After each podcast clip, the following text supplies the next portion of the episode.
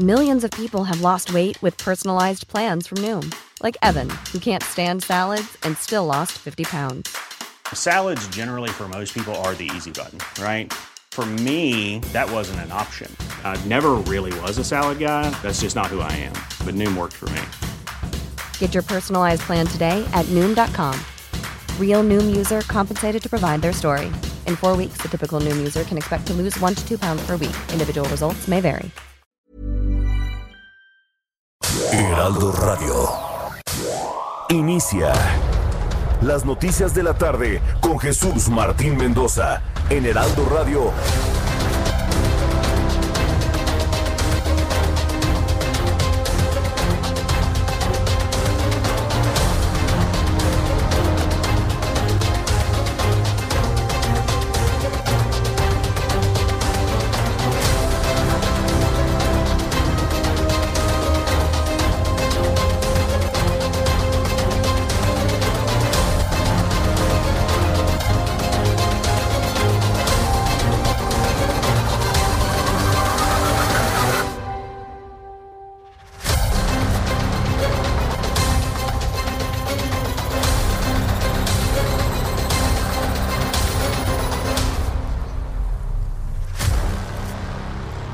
Son las 6 de la tarde en punto tiempo del centro de la República Mexicana. Qué gusto que nos estén acompañando aquí a través de la señal del Heraldo Radio 98.5 de FM en el Valle de México. Y además le vuelvo a reiterar que somos la cadena de radio con más alcance a nivel nacional. Internacional también somos, por supuesto, en McAllen, en Brownsville. Gracias. Es 98.5 de FM. Soy Manuel Zamacona. A nombre del titular de espacio, Jesús Martín Mendoza, le doy la más cordial bienvenida. Gracias. Tenemos de verdad información muy importante hoy con lo que ha suscitado con Joe Biden, con la vacuna de Pfizer. A ver, eh, hay polémica por acá con la vacuna de Pfizer, con la vacuna de Biotech también. Y este, ¿qué pasa? ¿Qué pasa con todas estas vacunas? Vamos a hacer una encuesta, ¿por qué no? De una vez. ¿Usted se pondría la vacuna? De la farmacéutica que sea, ¿eh? Yo, por ejemplo, Manuel Zamacona, híjole, me la pondría, me la pondría. Tú, este, Emma, ¿no? Tú, Orlas, ¿sí? Tú, Flaco, ¿no? ¿Sí? Dos contra uno. A ver. Híjole, yo dudaría. Pues yo no, no me la pondría. ¿Por qué? ¿Por miedo? Pues sí. Pues tengo derecho a tener miedo también, ¿no? En fin, eh, espero sus comentarios. gracias, Orlas, gracias. Arroba Heraldo de México y arroba Samacora al aire. A ver, este, por acá déjenme agradecer a mis alumnos que nos están sintonizando aquí a través de la señal también que por ahí andan conectados. Eh, estamos completamente en vivo en la Ciudad de México y eh, bueno, la responsabilidad tanto del gobierno local como del centro histórico, eh, Noticias México nos dieron la primicia hoy de que no van a abrir negocios que no sean prudentes de abrir. No vaya al centro histórico, no vaya. De verdad, un año no le va a pasar absolutamente nada. Son las 6 de la tarde con 3 minutos. Le voy a platicar lo más importante que se genera en las últimas horas. Los coordinadores de Morena en el Senado de la Cámara de Diputados, Ricardo Monreal e Ignacio Mier, respectivamente, ofrecieron la instalación de una comisión bilateral y bicameral también para revisar la, reforma a la ley del Banco de México, que es Banjico. Híjole, es un tema también esto. Pese a que ya se había pasado ¿eh? el trámite de la Cámara Alta y se encontraba en San Lázaro. Que dada la profundidad, la trascendencia de las reformas propuestas a la ley del Banco de México y de la necesidad de escuchar y de ampliar la deliberación y el análisis en torno a la misma, los grupos parlamentarios de Morena plantearemos a nuestros y nuestras respectivas integrantes la posibilidad de conformar una comisión bicamaral de trabajo durante las dos primeras semanas de enero o durante las primeras semanas de enero en donde pueda participar de manera abierta, formal, Banjico, Hacienda, la Asociación Mexicana de Bancos, la Comisión Nacional Bancaria y quienes deseen hacerlo como institución. ¿Se equivocó Ricardo Monreal? Pues sí, se equivocó. Bicameral, bicameral, bueno. Fue un error, no pasa absolutamente nada. Durante la presentación del informe de labores del Consejo Técnico del Conocimiento y la Innovación de este año, el secretario de Relaciones Exteriores, ¿quién es? Marcelo Ebrard, dice, México tiene que tener una vacuna anti-COVID 2021. ¿Sí o sí? Sí o sí. ¿La tenemos que tener? Pues sí o sí. Pues ya lo dijo él. Además agrega que no hay ninguna razón por la cual no la podamos hacer.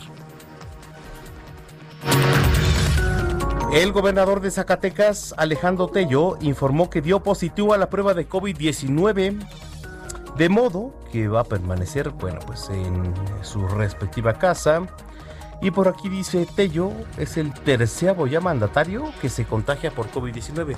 Bueno, a ver, eh, esto nos, nos da explicación de cómo es ahorita el contagio continuo que hay en todos. No nada más en la Ciudad de México, que por cierto estamos arañando el rojo. No nada más aquí, sino en el país. Que por cierto le platico también que el presidente Andrés Manuel López Obrador le envió una carta de, felicitación ya. Ya felicitó a Joe Biden. El presidente ha felicitado a Joe Biden de Estados Unidos tras el envío de la carta. El, el eh, mandatario dijo que prefirió esperar hasta que el colegio electoral ratificara la victoria de Biden. Y pues sí, así fue el momento. Escribo este texto para felicitarlo por el triunfo que le otorgó el pueblo y que le ha refrendado, le han refrendado las autoridades electorales de Estados Unidos de América. Nuestros países están vinculados por la vecindad y a nuestros pueblos los hermanan la historia, la economía y la cultura. Por ello, los gobernantes debemos esforzarnos en mantener buenas relaciones bilaterales fincadas en la colaboración, la amistad y el respeto a nuestras soberanías. Le reitero nuestra felicitación y le deseo la mejor de las suertes por el bien de su pueblo y de nuestras naciones. ¿Se acuerda que en su momento Andrés Manuel eh, no felicitó a Joe Biden? Digo, por temas que ahora sí son legales. Y ahí está. Andrés Manuel López Obrador felicita a Joe Biden. La jefa de gobierno de la Ciudad de México, Claudia Sheinbaum, informa que se incrementa el número de camas para atender a pacientes con COVID-19 después de que la capacidad hospitalaria capitalina se viera rebasada ante el creciente aumento de contagios en la entidad. ¿Qué nos dice todo esto? Señores, eh, no salgan. Por favor, no salgan no, es que es época de Navidad, es época de ir al mercado de Jamaica, no. Es época de ir al centro histórico, no. Hoy no, hoy no. El próximo año sí. Hagámoslo. Hagamos un ejercicio de reflexión, por favor. El próximo año lo hacemos, ¿vale? Gracias y yo, un servidor, se los voy a agradecer. Estaríamos hablando de 260 camas 222 en carpas y las 96 de la unidad temporal y 38 en interiores. El hospital Belisario Domínguez de especialidades estaría creciendo en 62 camas el Hospital General Enrique Cabrera en 36, el Hospital General Tláhuac en 28 y el Hospital General Ajusco Medio en esta unidad temporal con puntas de alto flujo en 96 camas. En interiores estaríamos con 11 camas en Balbuena y 27 camas más en el hospital de, de Joco. Bueno, ahí está, ahí está el llamado y México y Reino Unido firmaron este martes un nuevo acuerdo que asegura la continuidad del libre comercio entre los dos países y el libre de aranceles tras la salida de la Unión Europea. Por cierto, esto lo informa la Embajada Británica en el país latinoamericano. Además, el presidente Andrés Manuel López Obrador y sus homólogos de Brasil y Rusia también extremaron sus felicitaciones, pues sí, sí, efectivamente, a Joe Biden, pues ya era un hecho, ¿no? ya Joe Biden pues es presidente prácticamente de Estados Unidos, presidente electo de Estados Unidos. El brasileño Jair Bolsonaro, un aliado ideológico por, por cierto de Trump, ¿cómo lo ve usted? Bueno, él dice que está atento para trabajar con su excelencia, ¿no? Para dar continuidad a la construcción y a una alianza. Mientras que Kremlin informa que Vladimir Putin dijo estar listo para una colaboración y para establecer contactos con Biden. El regulador de medicamentos de Estados Unidos en la FDA autoriza la primera prueba de COVID-19. ¿Sí lo vio en tele o no lo viste? ¿Tú lo viste, Orlando? ¿La primera prueba de tele? ¿Sí? Con la, con la este, especialista en la salud para aplicarse en casa, misma que se puede además comprar sin receta médica. A ver, eso está interesante. Sin receta médica. Una, una prueba de COVID-19 sin receta médica. Da el resultado en aproximadamente 20 minutos. Vámonos con los corresponsales. José Ríos, ¿qué nos tienes? José. José Ríos en el Estado de México. ¿Qué tal? Te saludo con gusto a ti y al auditorio que nos escucha por el Heraldo Radio. Pues bueno, para informarte que el secretario de Salud del Estado de México, Gabriel Ochoa Cuevas, advirtió que la entidad podía presentar saturación de hospitales por la atención a COVID-19, por lo que exigió a la ciudadanía mayor responsabilidad y fortalecer las medidas de salud para evitar mayores contagios. El doctor explicó que en las últimas semanas se ha detectado un importante incremento del número de contagios, mientras que el número de hospitalizados ha llegado a un nuevo pico más alto con 2.399 pacientes, cifra mayor a la registrada el pasado 3 de junio, cuando se contabilizaron 2.284 casos. Repitió también que algunos de los hospitales que brindan servicio en la entidad ya operan al 100% de su capacidad y los más significativos del Instituto de Salud Estatal muestran cifras de ocupación por arriba del 90%, por lo que el riesgo de que la entidad regrese a semáforo rojo es inminente si la población insiste en no cuidarse. Ese es el informe que te tengo. Oye José, a ver, eh, te tengo una pregunta. ¿Cómo están las cosas en el Estado de México? En serio. ¿Cómo lo ves tú como reportero, como periodista?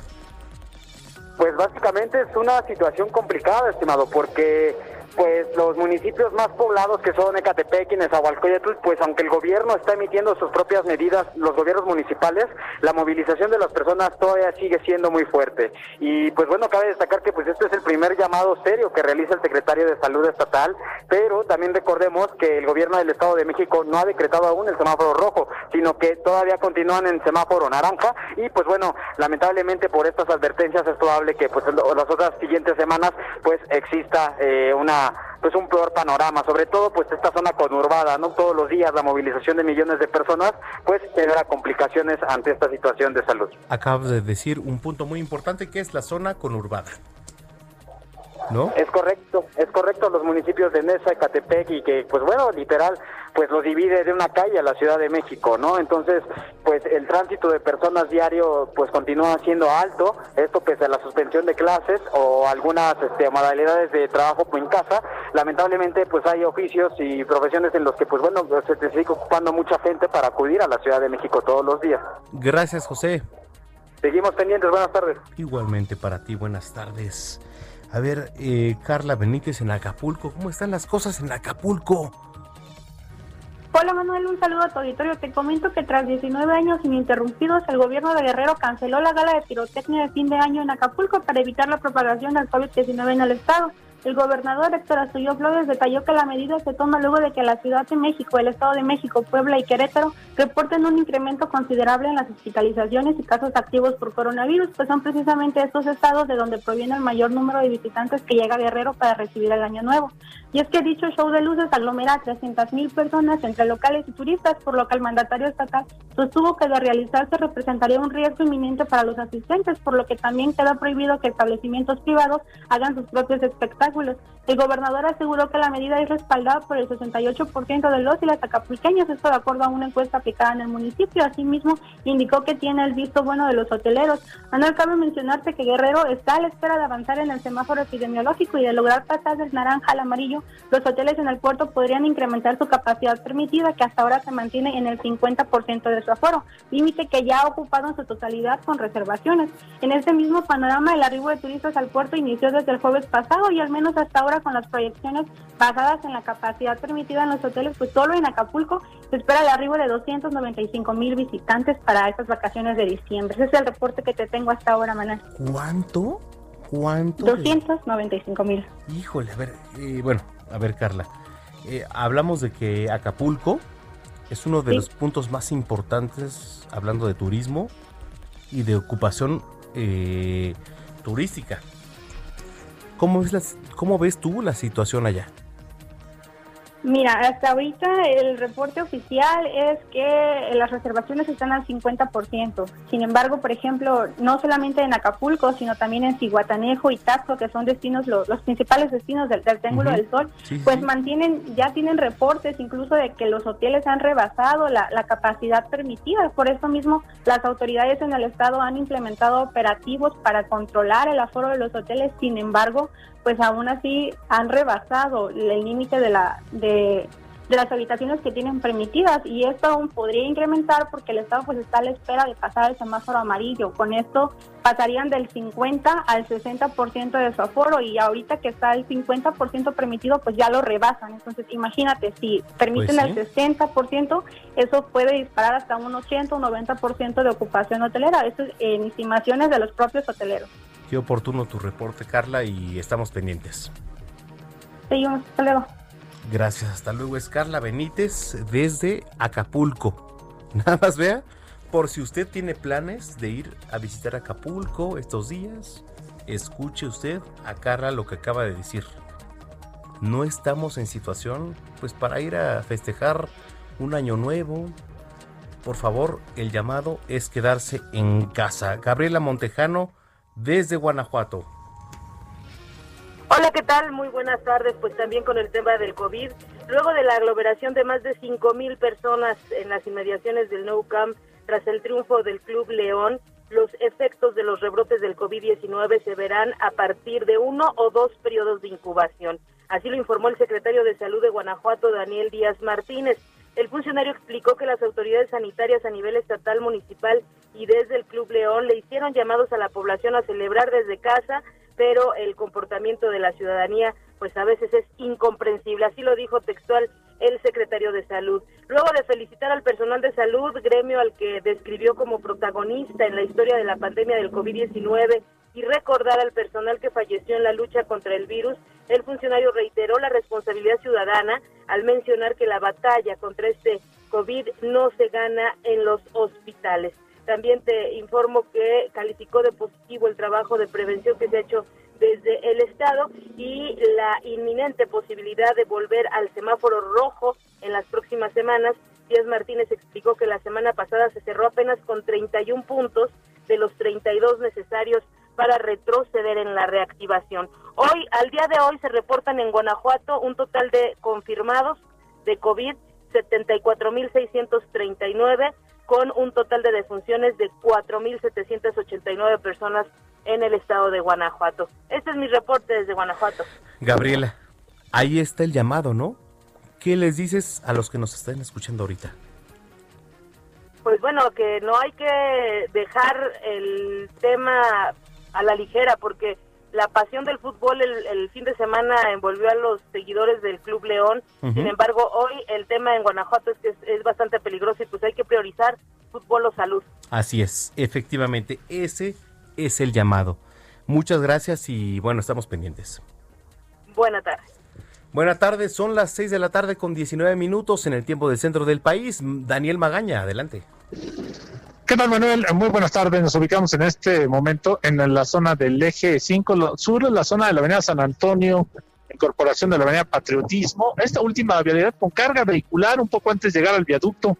Hay una plaza comercial en esta zona y bueno, pues esto pues, retrasa el avance debido a los automovilistas que se estacionan afuera de este lugar Así que hay que tener un poco de calma, pero prácticamente es el único punto en el cual encontramos algún conflicto vial para más adelante ya incorporarse hacia la zona del circuito interior. Hay que recordar en estos tramos la modalidad reversible en dirección hacia la zona de la avenida Marina Nacional. El reporte. Muy buena tarde. Gracias, Daniel. Hasta luego. Ahí téngalo en cuenta. Augusto Tempa, adelante. Manuel, muy buenas noches. Tenemos presencia de manifestantes sobre Bucareli. Esto es un costado de la Secretaría de Gobernación. Son familiares de los 49 niños fallecidos en la guardería ABC. Está pidiendo una reunión con Alejandro Encinas, el subsecretario de Derechos Humanos, y mencionan que llevan 44 días de haber instalado un platón a las afueras de este edificio. Hasta el día de hoy, pues no han recibido respuesta por parte de este funcionario. Este bloqueo mantiene el cierre total sobre Bucareli, por lo que los automovilistas que proceden de Paseo de la Reforma están siendo desviados hacia Valderas para que puedan reincorporarse a Chapultepec. Si buscan una alternativa que no sea Juárez y que busquen llegar hacia Chapultepec, pueden hacer uso de la calle Versalles que se encuentra aquí en la colonia Juárez. Manuel, mi reporte. Gracias, Augusto Tempa. Y bueno, ahí está la información. Si usted nos quiere escribir, está la línea abierta. Aquí está la línea abierta en el Heraldo Radio 98.5 DF en el Valle de México y pues en toda la República Mexicana prácticamente ya. Son las 6 de la tarde con 21 minutos. Abraham Arreola, ¿qué ocurrió un día como hoy?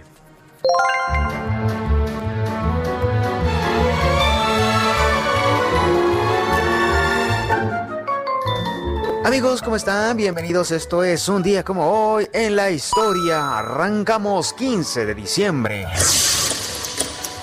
1810 se publica el manifiesto de Miguel Hidalgo con el que se propone la creación de un Congreso Nacional.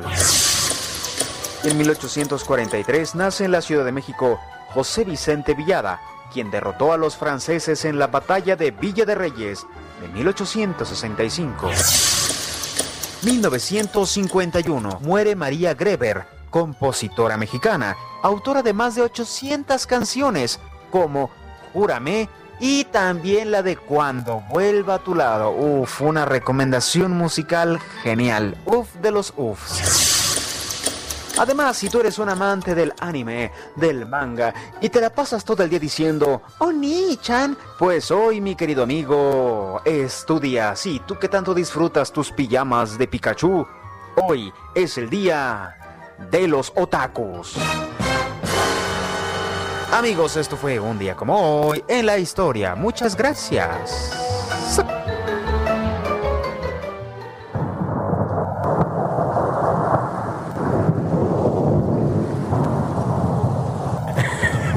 y sí, porque hace ocho días fue atípico también. Eh, en diciembre, pues dices, bueno, hace frío, sí, pero pues también llovió. Qué clima tan loco, ¿eh? Pero bueno.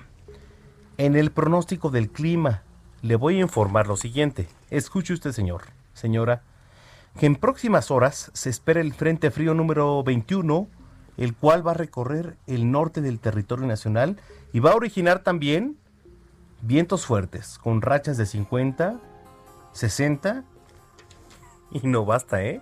80, aquí están, 80 kilómetros por hora.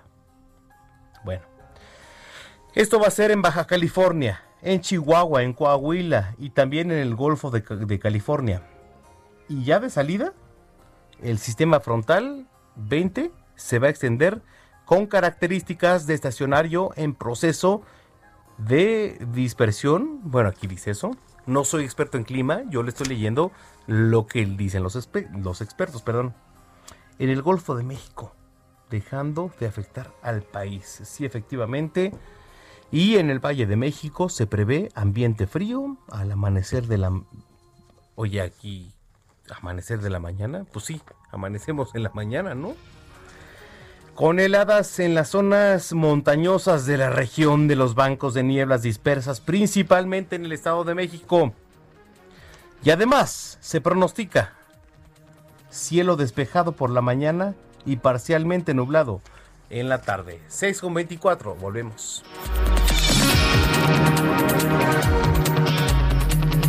Escuchas a Jesús Martín Mendoza con las noticias de la tarde por Heraldo Radio, una estación de Heraldo Media Group.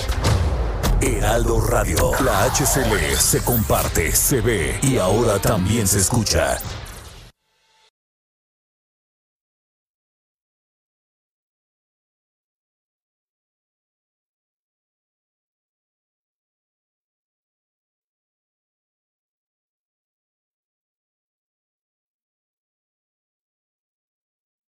Heraldo Radio. La HCL se comparte, se ve y ahora también se escucha.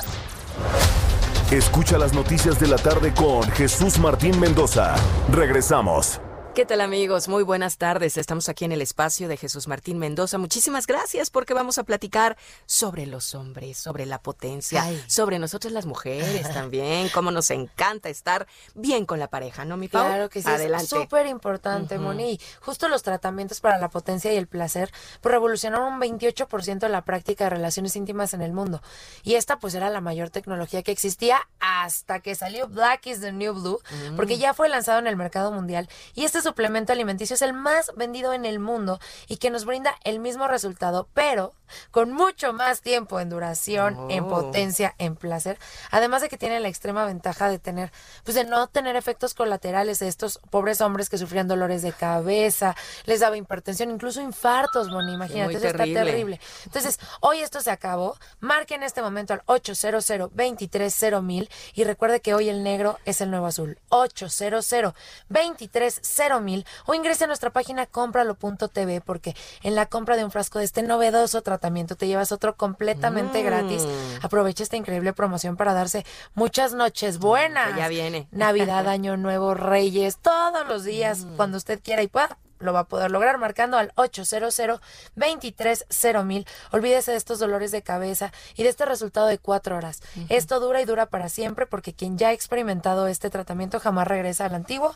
Hoy el negro es el nuevo azul, Moni. Entonces, Muy es muy importante que marquen al 800 230 mil o visite cómpralo.tv porque recuerden que en la compra de este frasco tan maravilloso con tanta tecnología se lleva otro completamente gratis. Black is the new blue, Moni. Muy bien, hombres, caballeros, marquen, que no les dé pena, ¿no? O la mujer que lo consiente y se También. consiente ella misma. Pero si él quiere conseguir pareja, pues también puede marcar desde ahorita. Claro, además es para quien siempre quiere más. Muy bien, gracias, Pau. A ti, A Moni. marcar, amigos. Bye.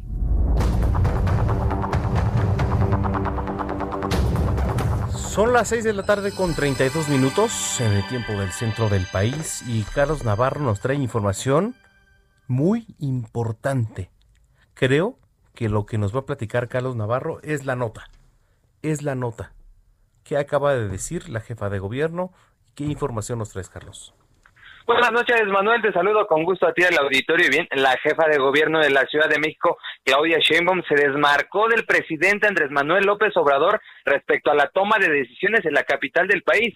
Bajo el respeto y la, la admiración, explicó la mandataria, son ellos los que determinan las medidas en esta emergencia sanitaria por COVID-19 en la Ciudad de México. Escuchemos. Eh, claro que eh, respetamos y pues venimos del mismo lugar, del mismo movimiento al presidente de la República y con toda admiración, pero las decisiones de la ciudad las tomamos nosotros, en coordinación siempre con el gobierno de México, porque así debe ser, así debe ser. Y la decisión de la declaración de emergencia sanitaria por COVID es buscar eh, la participación de la ciudadanía y evitar en determinado momento el cierre de todas las actividades.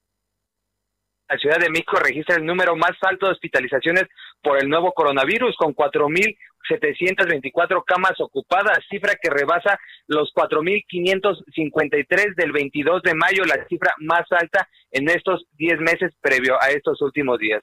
Ante esta situación, la mandataria capitalina afirmó que si hay necesidad de cerrar todas las actividades económicas, lo harán. Escuchemos. Esta época del año pues es muy importante en términos de la economía de las familias, en términos del bienestar de las familias. Estamos haciendo todo lo que esté en nuestro alcance todo, todo, todo, absolutamente todo, para no tener que llegar a una situación en donde tengamos que cerrar todas las actividades. Si tenemos que llegar a esa situación, lo vamos a hacer, pero en este momento eh, no queremos esta afectación también a las familias de la Ciudad de México después de que el viernes pasado la jefa de gobierno solamente anunciara que la Ciudad de México se encontraba en alerta por COVID-19 sin mencionar algún color en el semáforo epidemiológico, corrieron versiones que simplemente el presidente no era quien permitía definir algún color, en este caso el rojo, que los indicadores conllevaban a ellos. Sin embargo, hoy la jefa de gobierno sale a desmarcarse del presidente en la toma de decisiones en esta emergencia sanitaria, Manuel.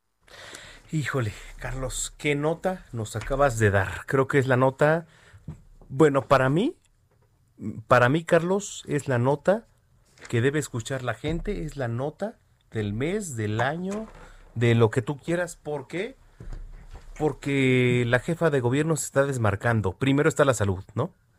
Exacto, coincido contigo, es no solo la nota del día de la semana, del mes de esta emergencia sanitaria que siempre ha estado la sombra del presidente atrás de la jefa de gobierno desde que inició su mandato como mandataria capitalina y en esta ocasión si no mal recuerdo, es la primera vez que la jefa de gobierno se desmarca de esta manera y más con las versiones que habían circulado en estos últimos días donde simplemente el presidente era quien no dejaba que la ciudad se definiera alguna fase en especial.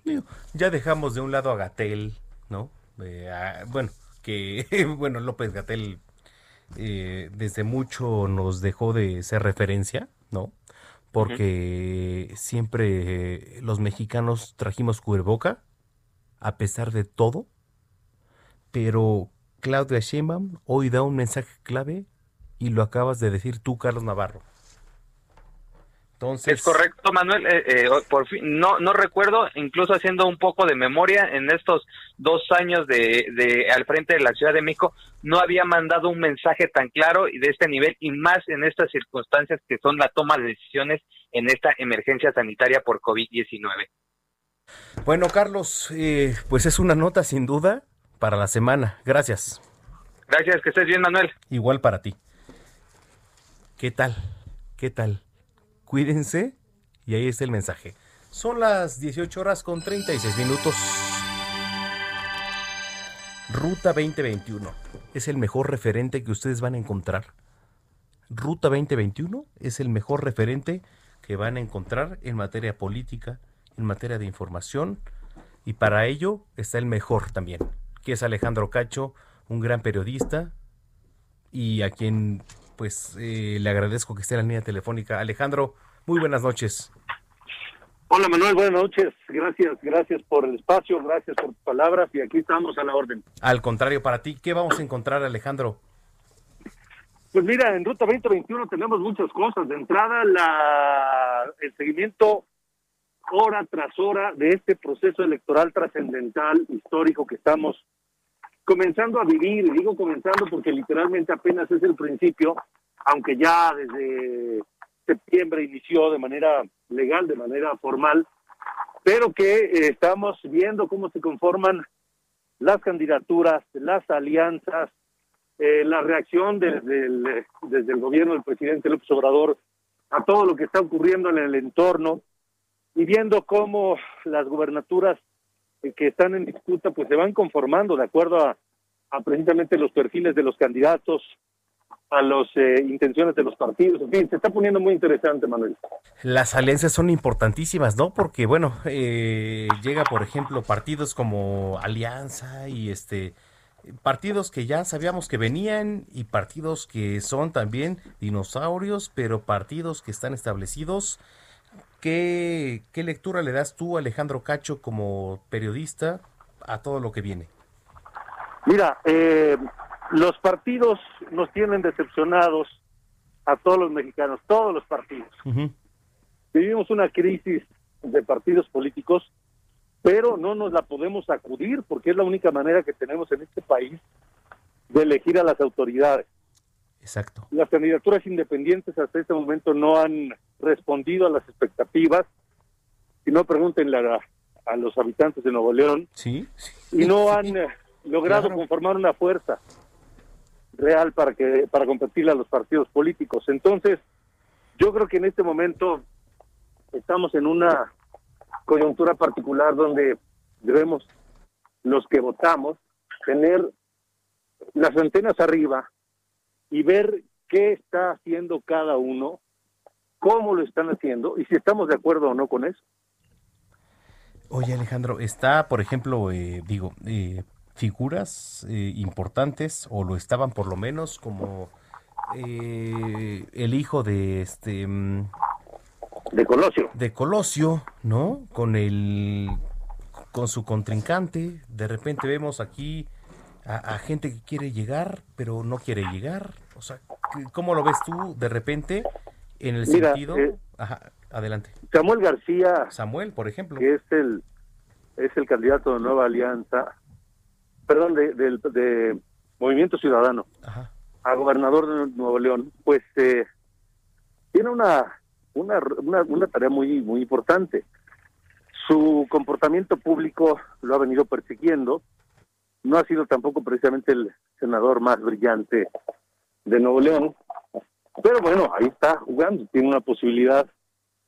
Eh, Luis Donaldo Colosio de Murrieta, el hijo de, no, perdón, Colosio Riojas, hijo de Colosio Murrieta, eh, pues eh, disputó la candidatura de Movimiento Ciudadano, pero pues que siempre no, que siempre se decide por la presidencia municipal de Monterrey, pero el PAN le está haciendo una oferta, no lo descarta como su candidato.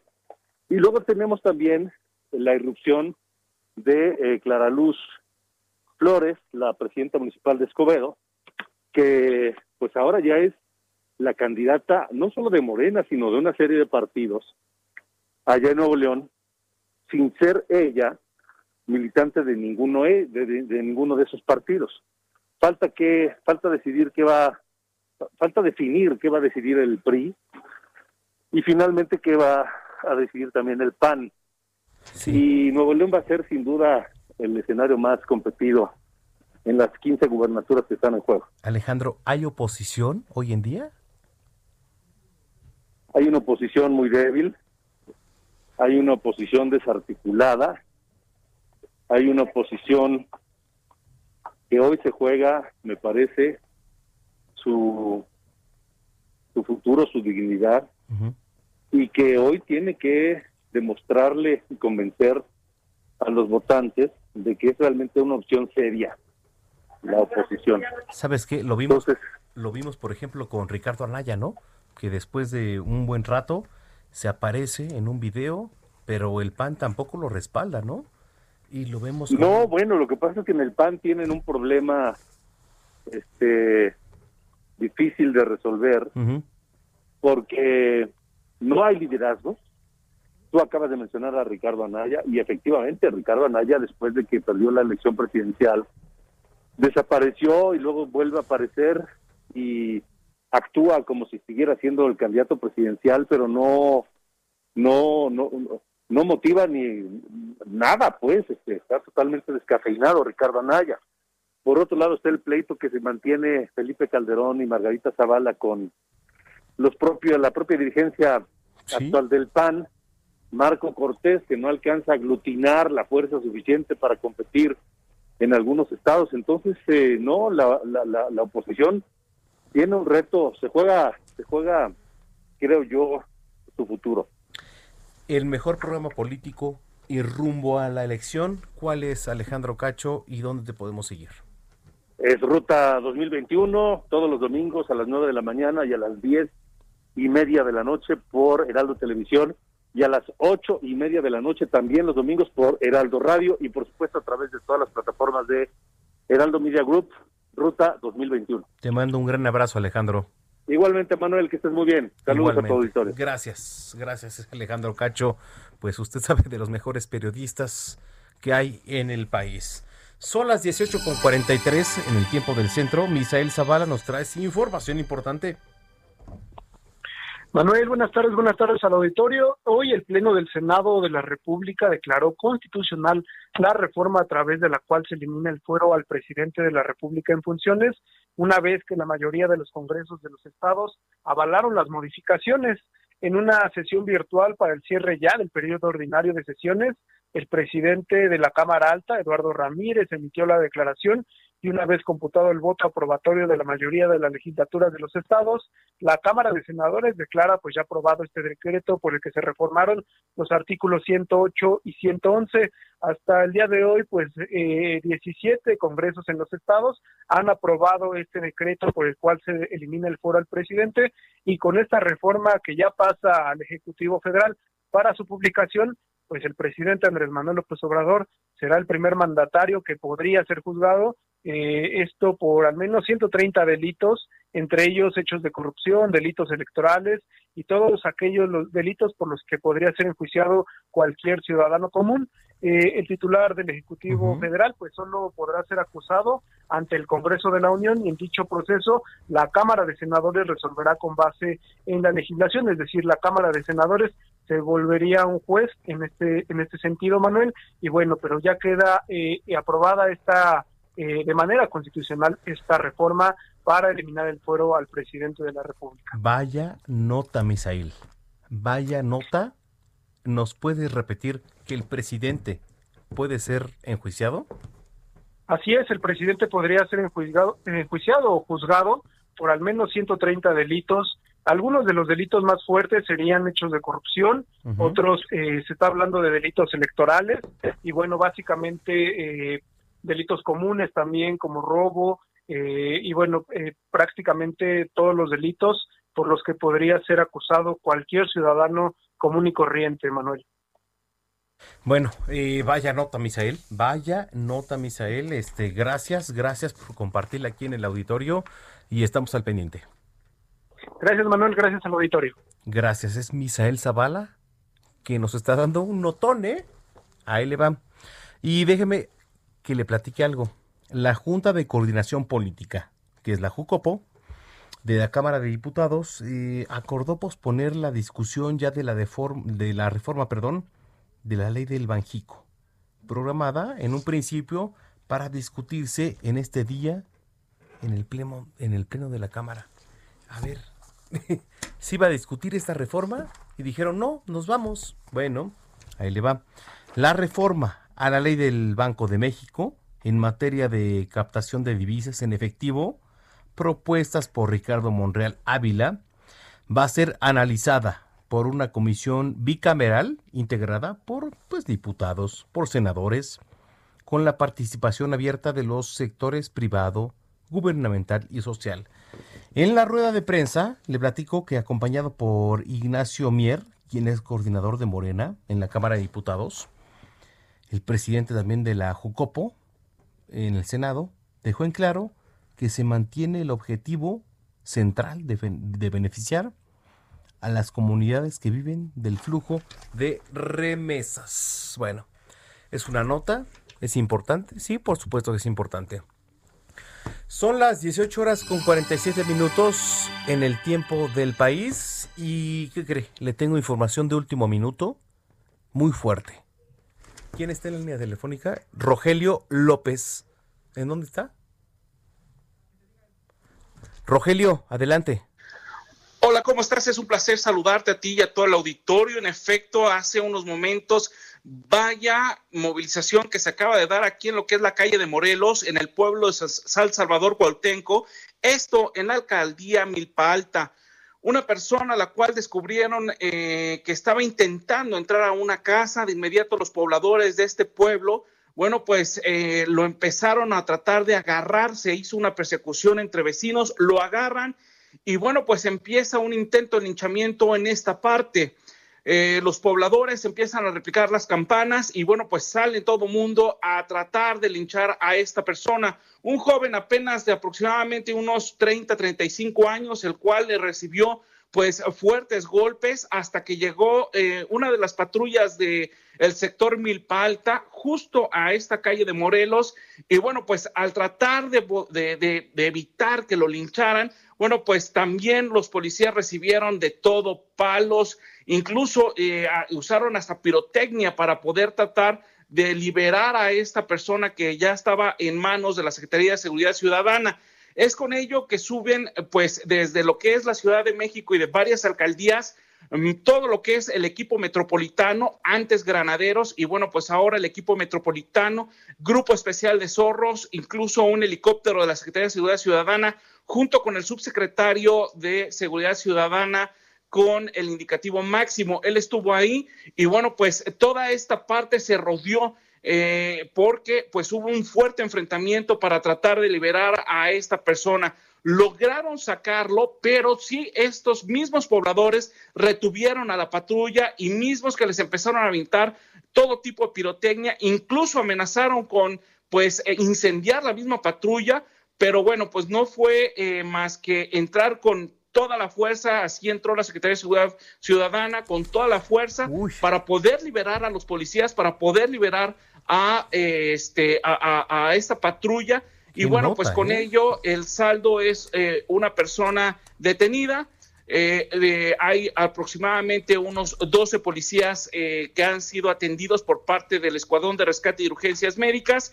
Y bueno, pues ahorita ya se encuentra en calma toda esta zona de Milpa Alta poco a poco ha regresado a la normalidad y bueno, pues continúa solamente el sobrevuelo del Cóndor, helicóptero de la Secretaría de Seguridad Ciudadana. Esto es lo que ha pasado en estos momentos desde las calles de la Ciudad de México. ¿Qué nota, Rogelio? A ver, repítenos, por favor, digo, ya lo último, porque sin duda, pues es importante, ¿no? O sea, a ver, por favor, lo, lo que acabas de, vivir ahí, si estás en el lugar, lo, lo último que se vivió. Sí, claro, eh, eh, eh, fue, fue una situación bastante tensa.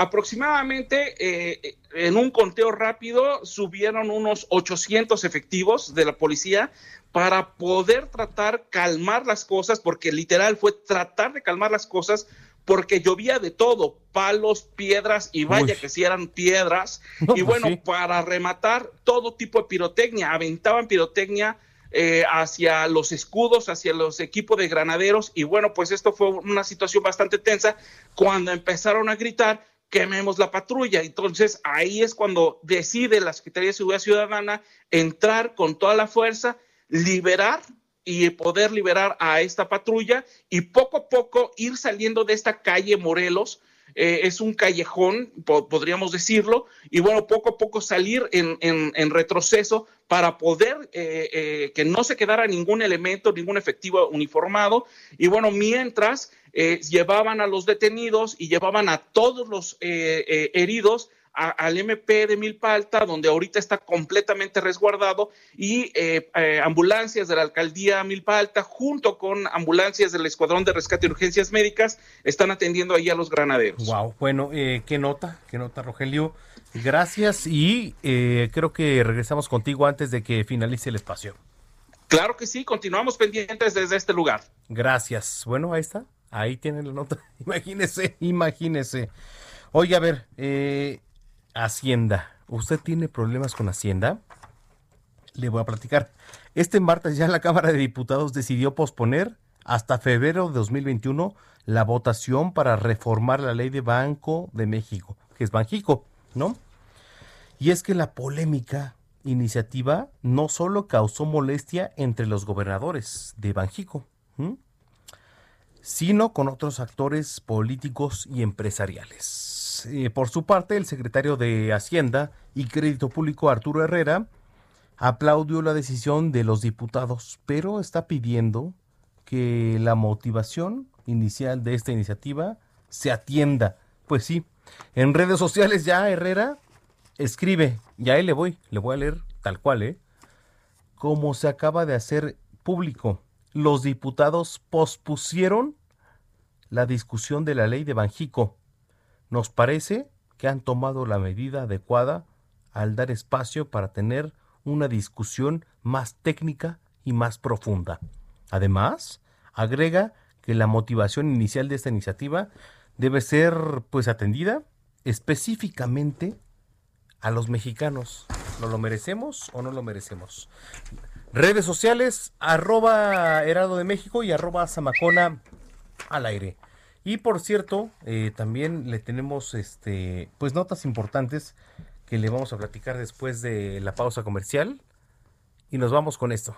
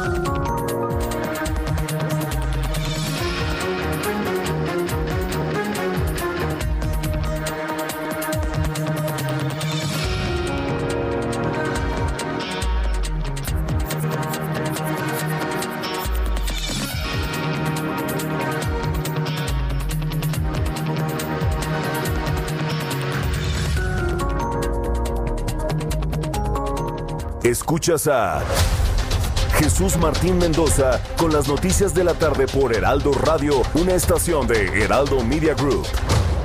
Heraldo Radio.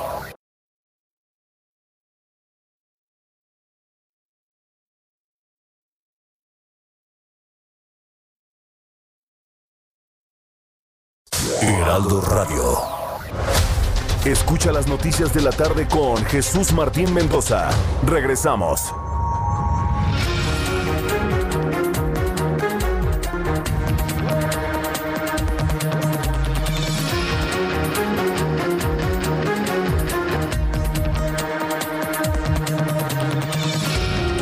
Son las 19 horas en punto, tiempo del centro de la República Mexicana.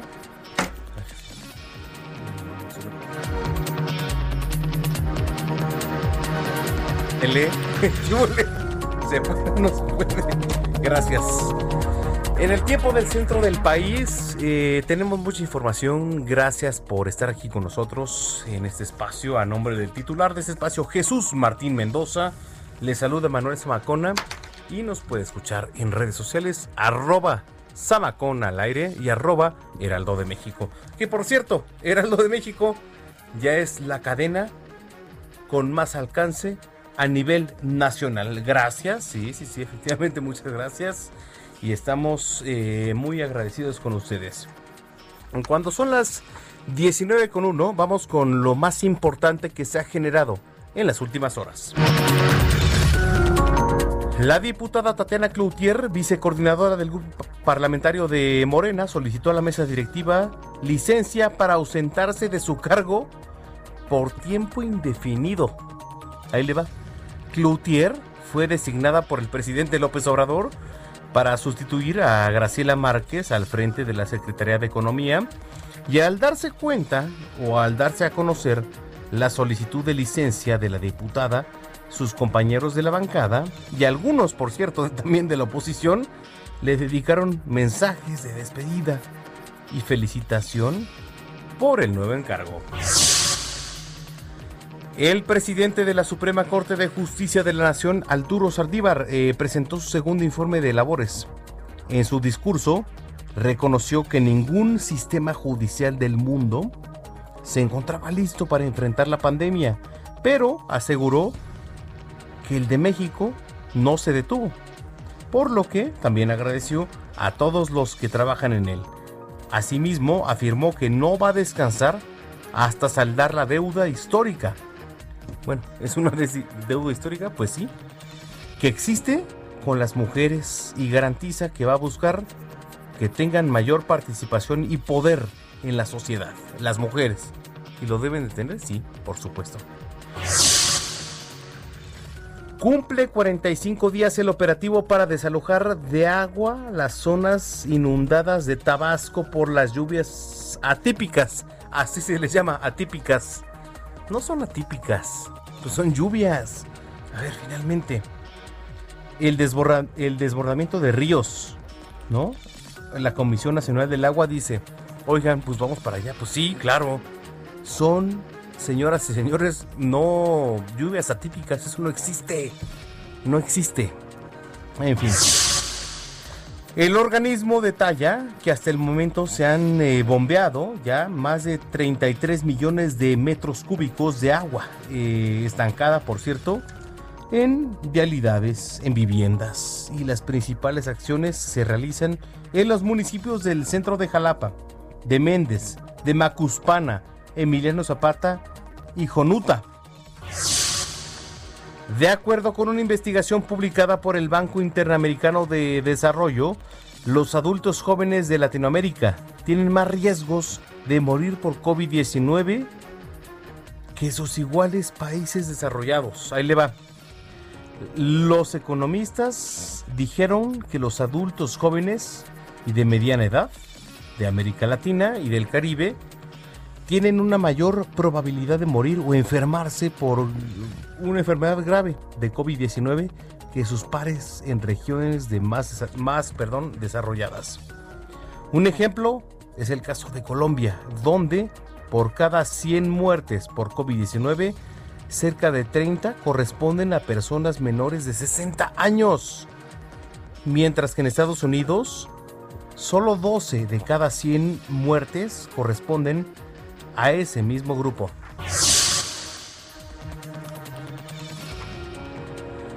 La Administración de Drogas de Alimentos de la FDA de Estados Unidos autorizó este martes 15 que la primera prueba de COVID-19 para aplicarse en casa, misma que se puede comprobar sin receta médica y da resultados más en aproximadamente 20 minutos. A ver, una prueba en 20 minutos. Una prueba en 20 minutos. ¿Sabe quién la fabrica? El UM. El UM es la fábrica.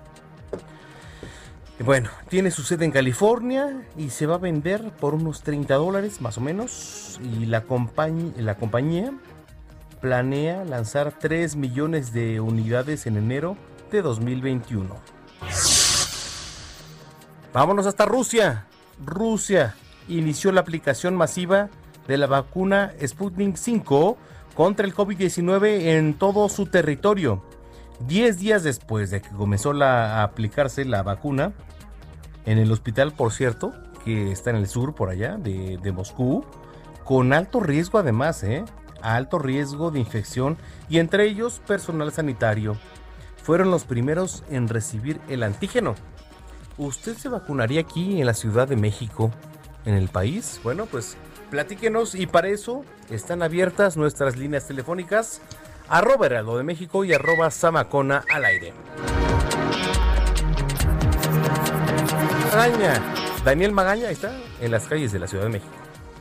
¿Qué tal, Manuel? Efectivamente, nos ubicamos justamente en la Avenida Revolución, cruce de Barranca del Muerto, aquí pues cerca también del Hospital Darío Fernández. Las condiciones vehiculares para quien se traslada hacia la zona de San Ángel, algo de carga vehicular aquí al llegar hacia pues, la zona de la estación del metro Barranca del Muerto. Hay que tener cuidado, algunos peatones cruzan intempestivamente para ingresar hacia la zona de la estación del metro, cruzan eh, pues la avenida Revolución a partir de aquí, pues el avance pues mejora en dirección hacia la calle Altamirano. Las personas que también se trasladan hacia el eje 10 sur, en la avenida Ríos de la Magdalena, en el sentido opuesto, han mejorado mucho las condiciones para incorporarse a la avenida, Patriotismo y bien eh, continuar hacia la zona de Extremadura. El reporte, Manuel. Muy buenas noches. ¿Hay mucha gente en las calles, Daniel? Pues a diferencia de ayer, el día de hoy observamos un poco menos, sobre todo en las zonas comerciales, a partir ya del día de hoy y mañana, que muchas personas pues reciben algún pues dinero extra que pues no tenían considerado, bueno, pues acuden a las plazas. El día de ayer observamos más, sobre todo en la zona de Avenida Patriotismo, cerca de llegar hacia pues, la zona de viaducto, hay otra plaza comercial, aquí sí ubicamos mayor actividad eh, pues peatonal y también muchas personas ingresan, algunos de ellos pues salen con algunas bolsas después de comprar en estas plazas, pero en general bueno, pues algunas de las vialidades pues sí están ah, más saturadas, también la avenida de los insurgentes, Manuel, aquí en la zona sur de la ciudad. Y bueno, pues hacer el llamado a la responsabilidad civil y bueno, pues continuar, no bajar la guardia, sobre todo continuar con las medidas preventivas, estar usando en todo momento el eh, pues cubrebocas y también en caso de traer algún sanitizante, bueno, pues también estarse eh, pues limpiando y rociando constantemente pues al hacer las actividades cotidianas, Manuel. Gracias, Dani. Muy buena noche. Buena noche. Augusto Tempa, adelante. Manuel, tenemos bloqueo en el eje 7 Sur y la avenida de Universidad.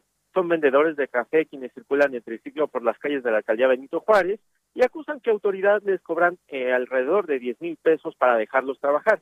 Estas mismas personas se manifestaron esta tarde y tenían una reunión programada con las autoridades de la alcaldía, pero no llegaron a ningún acuerdo y a esta volvieron a bloquear la circulación. Hay cortes a la circulación desde la calle Miguel Lauren y desde el eje 8 para todos los automovilistas que buscan llegar al sur de la ciudad. Pueden hacer uso de las avenidas Coyoacán o Amores y para los que van al norte pueden hacer uso de, de la avenida Gabriel Mancera y esperemos que pues los, las autoridades mantengan un diálogo con estos manifestantes para que por fin se pueda reabrir la circulación. Está cerrada esta circulación, así que hay que tomar estas vías alternas que les mencioné.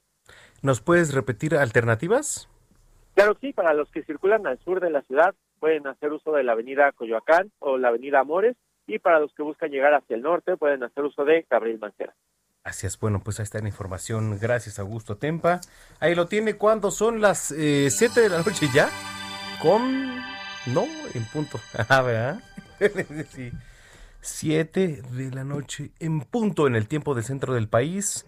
Juan Musi, que bueno, pues es un colaborador por demás importante aquí en este espacio, nos tiene información importante. ¿Cómo estás? Qué gusto saludarte, Juan. Juan Musi, ¿anda por ahí?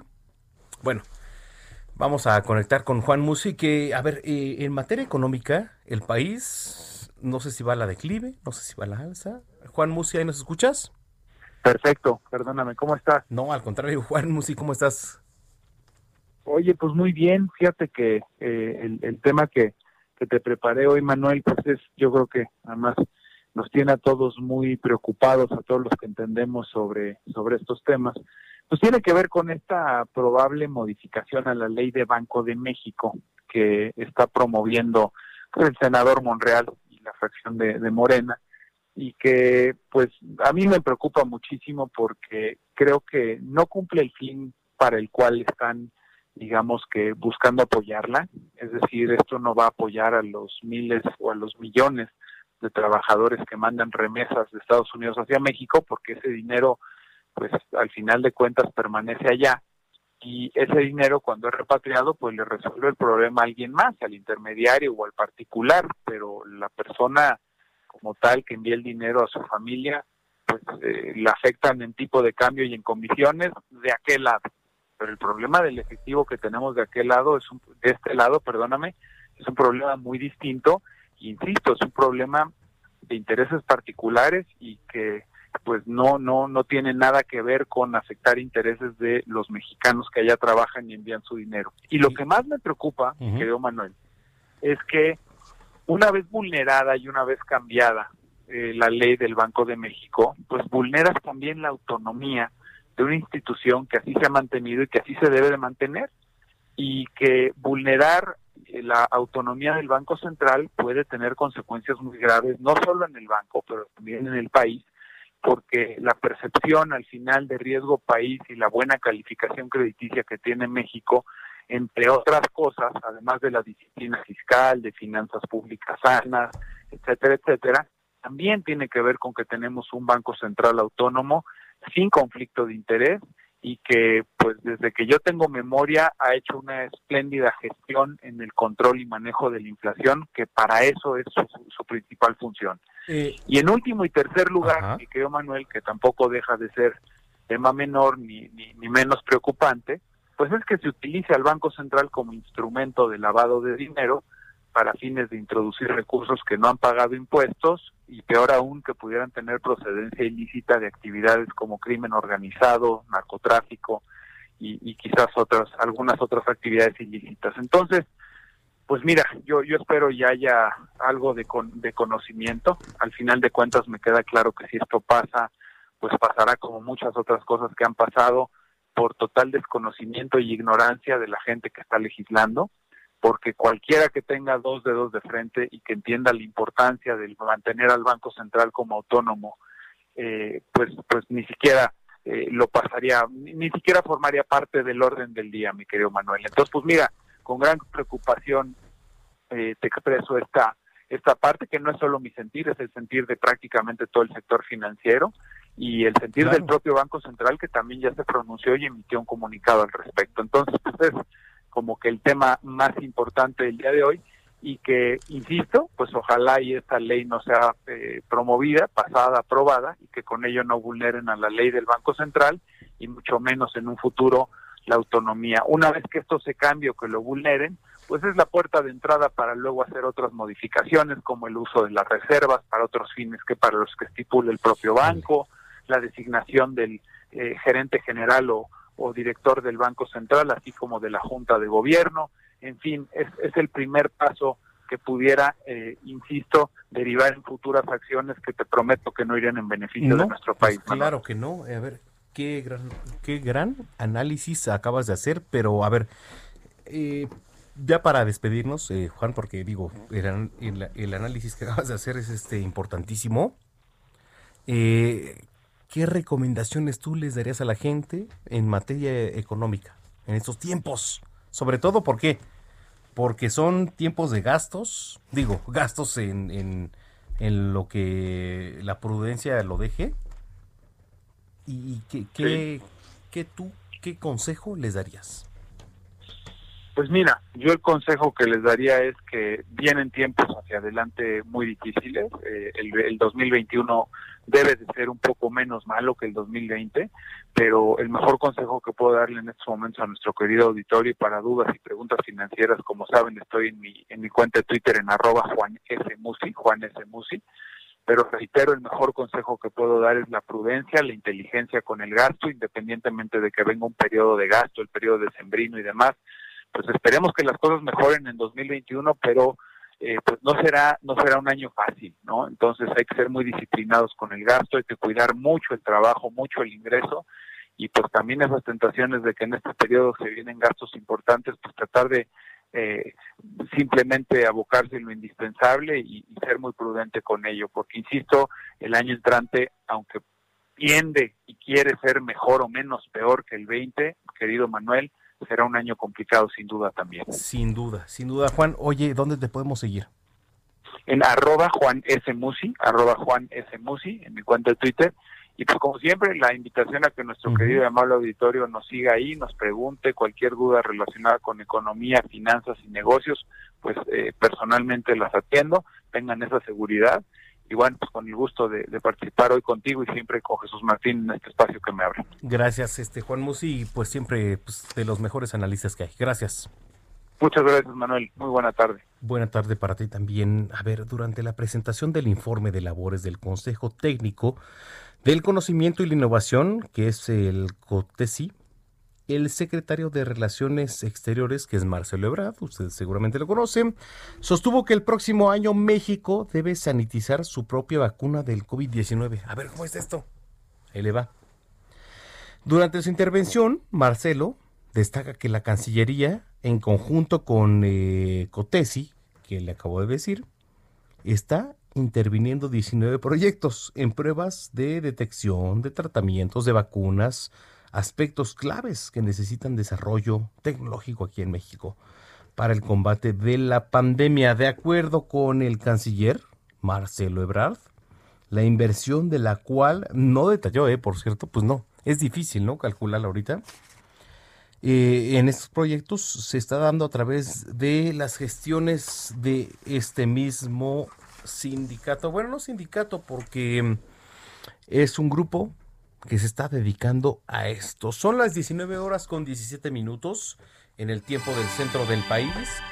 Quiero agradecer mucho a la gente que nos escribe en redes sociales en arroba heraldo de México y arroba zamacona al aire. Eh, ya habló López Gatel, eh, datos de COVID, y se los voy a dar a dar a continuación. A ver, dice por acá. Hoy, 15 de diciembre de 2020, confirmados 1.267.202 personas. Diferencias a comparación de ayer, 11.228. Defunciones, que es pues, lo más importante de repente, 115.099. bueno, eh, diferencia ayer, 821. Índice de letalidad, 9.8%. Cuídese. Nada más. Cuídese. O sea, ya el llamado y lo, lo extra que usted tenga que proporcionar, cuídense, nada más. Son las 19 horas con 18 minutos. Tenemos información de última hora y nos están diciendo que el gobernador de Zacatecas tiene COVID. A ver, déjeme le doy la información en este momento porque eh, hay información de última hora. Eh, por acá hay información, déjeme lo, lo bajamos para acá. Acá está, déjeme ya, le doy la información completa. Gracias. El gobernador de Zacatecas, Alejandro Tello, informa que dio positivo a la prueba de COVID-19. En su cuenta de Twitter indica que siguiendo los protocolos de salud va a estar en aislamiento, como debe ser, atendiendo las responsabilidades. La notificación se da, imagínese, ahí le para la nota. Esta creo que es la nota, ¿eh? La notificación se da 24 horas antes de que el gobierno del estado anunciara nuevas medidas para contener la pandemia en la entidad. Mañana miércoles se va a reunir el Consejo Local Consultivo para dar a conocer nuevas medidas sanitarias que tendrán vigencia hasta el último día de este año. Esto, pues con el fin, les repito, de contener ya los contagios, que bueno, creo que es normal, ¿no? El pasado lunes el gobernador se reunió con el titular de la Secretaría de Salud para ofrecer un balance semanal de la situación de la pandemia. ¿Qué nos dice esto? Que estamos, estamos de verdad en una situación durísima, durísima. Así que bueno, le tenemos más información de última hora. Hace rato estábamos con Rogelio López. ¿Qué nos tienes, Rogelio? Gracias, Miguel. Es un placer saludarte. Y bueno, pues te comento que afortunadamente todo. Oh, perdón, Manuel, discúlpame todo ha llegado a la normalidad ya aquí en el pueblo de San Salvador Cualtenco, en la alcaldía Milpa Alta. Y bueno, pues después de que la Secretaría de Seguridad Ciudadana pues realizara este barrido aquí en la que es la calle de Morelos, bueno, pues ya eh, pues todos los vecinos han regresado a sus hogares. El, continúa el Ministerio Público de la Alcaldía de Milpa Alta, eh, pues custodiado por elementos del equipo metropolitano y bueno, pues con ello ya todo ha vuelto a la normalidad después de este zafarrancho que se dio o intento de linchamiento, eh, pues eh, eh, de un hombre el cual intentó hacer un robo a casa habitación y bueno, pues con ello se desató toda una trifulca. Afortunadamente, todo vuelve a la normalidad, solamente algunos golpes se llevaron los policías, nada grave hasta el momento y bueno, pues con ello esta persona pudo ser rescatada por los elementos, eh, eh, por los policíacos, y bueno, pues vuelve a la normalidad aquí en la alcaldía Milpa Alta. Milpa Alta. A ver, eh, repítenos información. Hay cortes a la circulación. Platícanos más, más, por favor. Si puedes platicar con alguien, por favor, acércate. Mira, aquí justamente está eh, totalmente ya árido. En el asunto te puedo decir que la alcaldía eh, Milpa Alta, en la calle de Morelos, es donde se suscitó todo el, asunto. Exactamente en lo que es el pueblo de eh, eh Cualtenco, es eh, subiendo, es la parte más alta de Milpa Alta. Ya estamos hablando de que estamos a, espaldas de lo que es Morelos. Y bueno, pues con ello, vaya que sí costó trabajo que llegaran todos los equipos desde la zona centro de la ciudad hasta esta parte. Es por eso también que, bueno, con esto se han redoblado las, las, las medidas para poder así, o lo que están pidiendo los vecinos es de que redoblen el, patrullaje, redoblen lo que el, las, eh, el cuerpo policíaco esté pendiente porque bueno, pues debido a estas circunstancias es lo que pasa. Y bueno, no es la primera vez que esto pasa en la que es la zona de Milpalta o lo que es la zona de Xochimilco, eh, cuando los ladrones eh, eh, quieren hacer de las suyas, bueno, pues hay justicia por su propia mano de parte de los pobladores. Híjole, bueno, regresamos contigo, gracias. Muy buenas tardes y disculpa, Manuel. No, bueno, ahí tienen información. Por acá nos escriben, dice Samacona, buenas noches, aquí trabajando en el Uber y atorado por el tráfico en el viaducto. Dos preguntas. ¿Cuándo te va a acompañar la guapísima de Brenda Peña? ¿Si tienes bien la información? o sea, si tienes bien la información.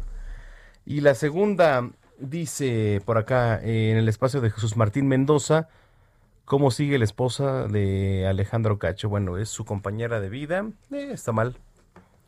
Alma Saint Martín está mal y le voy a dar ahorita referencias para que, si usted puede, done.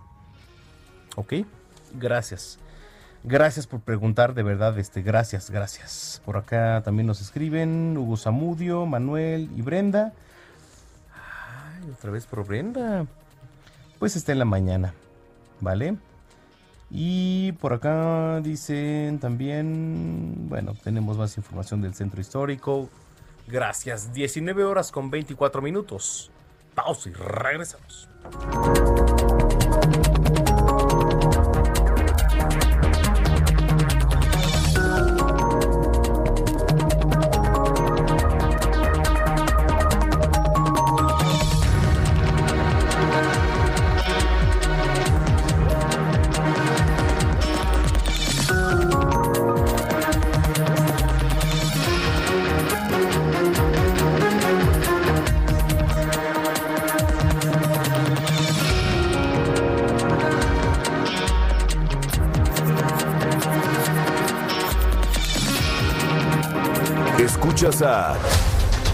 Jesús Martín Mendoza con las noticias de la tarde por Heraldo Radio, una estación de Heraldo Media Group. Heraldo Radio, la HCL se comparte, se ve y ahora también se escucha.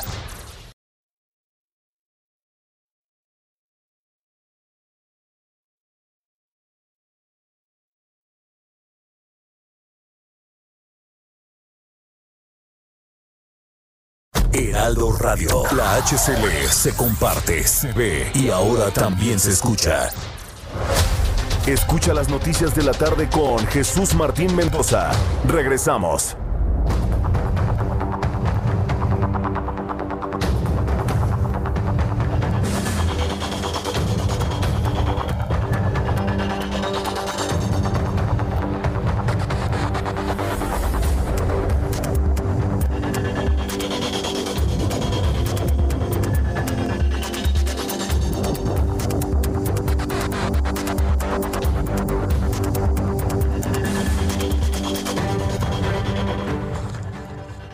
De la noche, 30 minutos, en el tiempo del centro del país. A ver, a partir del próximo primero de enero, pues ya, ¿qué le va a pedir a los reyes?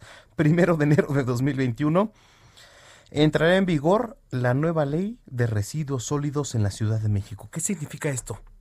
¿Qué es la ley de residuos sólidos en la Ciudad de México que usted ahorita nos viene escuchando? ¿No? ¿Qué van a quedar prohibidos? Que no va a quedar prohibidos. Y en la línea telefónica está Gisela Galicia, CEO de Química Mejibras. ¿Cómo estás? Hola Manuel, muy bien. ¿Y tú cómo estás? Bien, qué gusto saludarte. Igualmente, muchísimas gracias por invitarme. Oye, a ver, platícanos un poco para la gente que nos está escuchando, qué se va a poder, qué no se va a poder. Bueno, lo que la nueva ley, que de hecho no es una nueva ley, esta ley ya salió el año pasado, en junio, junto con la de la prohibición de las... Sí, ¿verdad? Sí, sí, sí, porque sí, exacto. A ver. Ah, bueno, pues en la prohibición de la, empezaron con eh, la prohibición de las bolsas de camiseta, las bolsas de un solo uso, y a menos de que fueran compostables, y también las bolsas para la fracción orgánica eh, tienen que ser compostables, no, no pueden ser eh, de, de plásticos convencionales. Y ya para el primero de, eh, de enero del 2021, pues ya se quita todo lo que son tenedores, o sea, todos los, los cubiertos desechables, platos desechables, almejas desechables, ya sabes, donde... Era, era lo que estaba en, en este, discusión, ¿no? O bueno, por lo menos en este... A ver, tenedores. A ver, tenedores, exacto. Los Q-tips, ya no, los Q-tips pues, porque no son ni reciclables, ni compostables, ni nada. Entonces, ¿Y es... Y ahora, eh, bueno, pues eh, ya eh, el gobierno ya había avisado a la industria pues que había que empezar a cambiar un poquito de, tecnología desde que desde que firmó de hecho México junto con la ONU y otros ciento y pico de países una agenda 2030 donde eh, pues ya no se puede continuar con este tema de, sacar de, nuestros de, nuestra naturaleza producto y fabricar y desechar, ¿no? Tenemos que entrar en todo este tema que es la economía circular. Y entonces, eh, el tema es que este tipo de productos no pueden ser reciclados porque ya vienen contaminados con comida. Ese es el grave problema. Y bueno, ¿y ahora qué nos enfrentamos?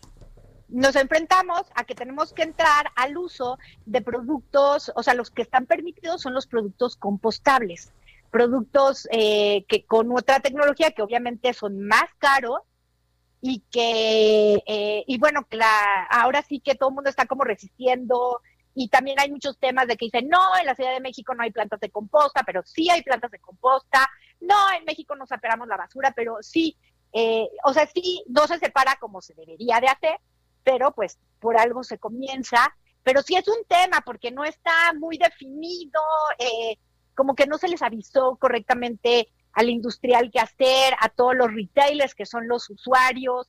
Ahora, este tipo de retailers son los grandes eh, la verdad, grandes fabricantes de, de, que, bueno, más bien grandes generadores de basura y nosotros tenemos que llegar a un momento de, de, basura cero y ellos también están entrando en esta en este tema de la economía circular y de, de no generar basura y esto es una parte de, de, pues eh, de, de este tipo de sistema en el que todos vamos a entrar y pues tú sabes que los cambios siempre, en, en, los cambios siempre hay resistencia, ¿no? Y, y, más que nada hay malos entendidos, porque la, no entendemos, ¿no? ¿Cómo lo vas a hacer? ¿Qué vas a hacer? ¿Eh? Pues sí. es un tema. Oye, a ver, desde, desde tu experiencia, ¿qué se viene ahora, Gisela?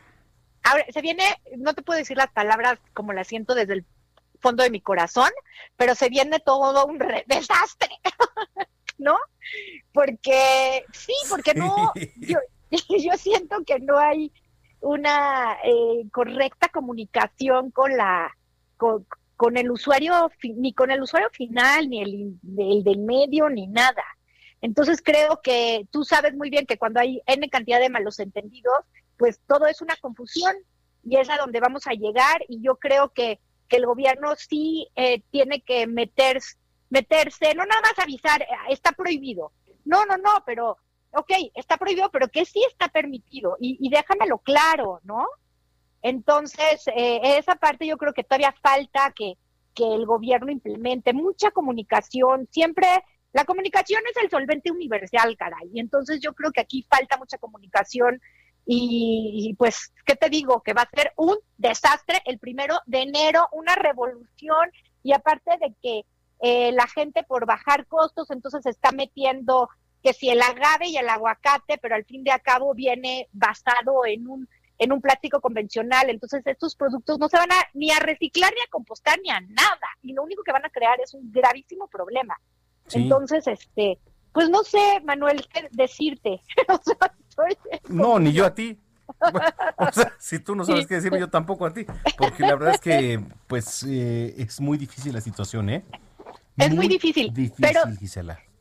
Sí, pero sí hay ya empresarios y algunos retails que ya están listos como para salir con el tema de, de, producto, ya tienen, ya tienen armado que si su cucharita, que si el vaso, que la tapita, o sea, ya hay algunos que ya llevan eh, casi dos años buscando nuevas alternativas, todos estos corporativos grandes, así que sí vas a ver el primero de, enero a lo mejor alguna, sí vas a ver que algunos sí, sí la van a librar, ¿no? Oye, ¿dónde te podemos seguir? Eh, me puedes seguir en Química Mexibras, eh, ya sea Twitter, Facebook, Instagram. Este, eh, ¿Te puedo dar mi teléfono? Sí, claro que sí. Ok, el teléfono donde me pueden contactar es el 55 56 12 14 65 de ocho y media de la mañana a 6 de la tarde, feliz de la vida. Eh, y, bueno, mi email, Gisela, eh, que es G de Gabriel, una S, una L, G de Gabriel otra vez Z, arroba Q de queso, guion medio, Mexibras, como México, Brasil, hasta la S de Samuel, Te mando un abrazo, Gisela. Igualmente, Manuel, y bueno, pues que nos vaya muy bien. Y muchas felicidades, te deseo un grandísimo año y que hayamos aprendido este 2020, caray. Igualmente para ti, de verdad. Gracias. Gracias, Gisela Galicia, bueno, CEO de Química Mexibras. Y bueno, tenemos información importante, de verdad, importante, y es Alejandro Gómez. Ante el hartazgo y la frustración por los vacíos que dejan las autoridades en materia de seguridad, Vecinos de Valle de Chalco, en el Estado de México, formaron un grupo de autodefensas en septiembre pasado. Actualmente, este municipio es gobernado por el morenista Armando García. La falta de alumbrado público, el robo a transporte público, a transeúntes y de autopartes, sumado a la nula presencia de policías, llevó a los habitantes de la colonia Concepción, una de las más grandes del municipio, a crear este grupo de autodefensas, el cual está armado con silbatos, palos, tubos y toletes. De acuerdo con datos del Secretariado Ejecutivo del Sistema Nacional de Seguridad Pública, durante el primer semestre de este año en Valle de Chalco se registraron 105 asaltos a usuarios de transporte en su modalidad con violencia, mientras que en 2019 solo ocurrieron 87 delitos. El 12 de noviembre en redes sociales se difundió un video de un asalto a pasajeros de una combi del transporte público en Valle de Chalco, donde los delincuentes dispararon dentro de la unidad para amedrentar a los pasajeros y despojarlos de sus pertenencias. En tan solo dos años de gobierno en Valle de Chalco, han sido nombrados tres directores de seguridad pública. El último cambio fue en marzo, cuando Enrique López Martínez asumió el cargo tras la destitución de José Alfonso Velázquez. En abril de 2019 fue removido de su cargo a Aarón Sánchez Aguilera como titular de Seguridad Pública por el entonces alcalde Francisco Tenorio Contreras, quien fue asesinado el 29 de octubre del año pasado durante un recorrido por la unidad habitacional de Geovillas. Ante este panorama, el presidente municipal Armando García declaró en junio pasado que desafortunadamente la crisis de la pandemia y toda la cuestión económica sigue pegando. También rebotan inseguridad porque se dan ilícitos que de manera normal no se dan en los números que de repente aparecen publicados. Sobre el surgimiento de las autodefensas, el actual director de Seguridad Pública del municipio, Enrique López Martínez, aseguró en un video publicado en septiembre en la página de Facebook de la Comisaría de Seguridad de Tránsito Municipal que dichos grupos están surgiendo con fines electorales. El probable origen es que comenzamos con tiempos electorales. Ya sabemos que desafortunadamente están manipulando a un grupo de ciudadanos para que ellos puedan activarse políticamente, sentenció. Además, el funcionario afirmó que según cifras oficiales, sin precisar cuáles, se ha logrado reducir 24.62% la incidencia delictiva en el municipio en el presente año. Para el Heraldo Radio, Alejandro Gómez.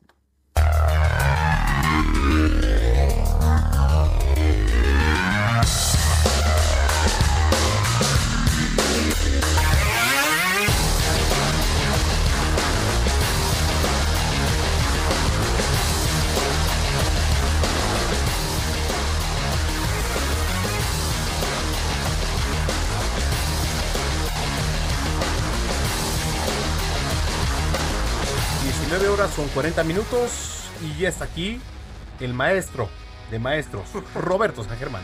¿Qué tal, mi querido Manel? Buenas noches, buenas noches a toda la gente que nos sintoniza. Y fíjate que hoy vamos a hablar de los deportes y de un tema que es bastante interesante. Hoy firma la Federación Mexicana de Fútbol un convenio con la Real Federación Española de Fútbol. Y te digo por qué es interesante. Porque van a empezar a tener sinergias estas dos federaciones para buscar partidos entre las selecciones en todas sus ah. categorías y en todas sus ramas. Más de lo que ya se hacía. Digo, sí. no se hacía casi mucho, pero bueno. Pero están buscando esto en la rama femenil y la rama varonil. Tenemos que aprenderle muchísimo a España de lo que ha hecho en los últimos 30, 40 años, recordando de cómo empezaron ellos a manejar su liga, de cómo empezaron a manejar la formación de sus jugadores y cómo empezaron a manejar también las selecciones, cómo empezaron a jugar una cierta formación, la 4-3-3, cómo copiaron ciertos modelos, cómo viene todo eso. Y creo que México, al hacer esta cuestión, le puede funcionar si es que dejamos que nos expliquen. Si es que dejamos de que nos pasen toda, eh, toda su experiencia y la podamos tropicalizar, esta palabra que, que se, se utiliza mucho, que, que no creo que sea eh,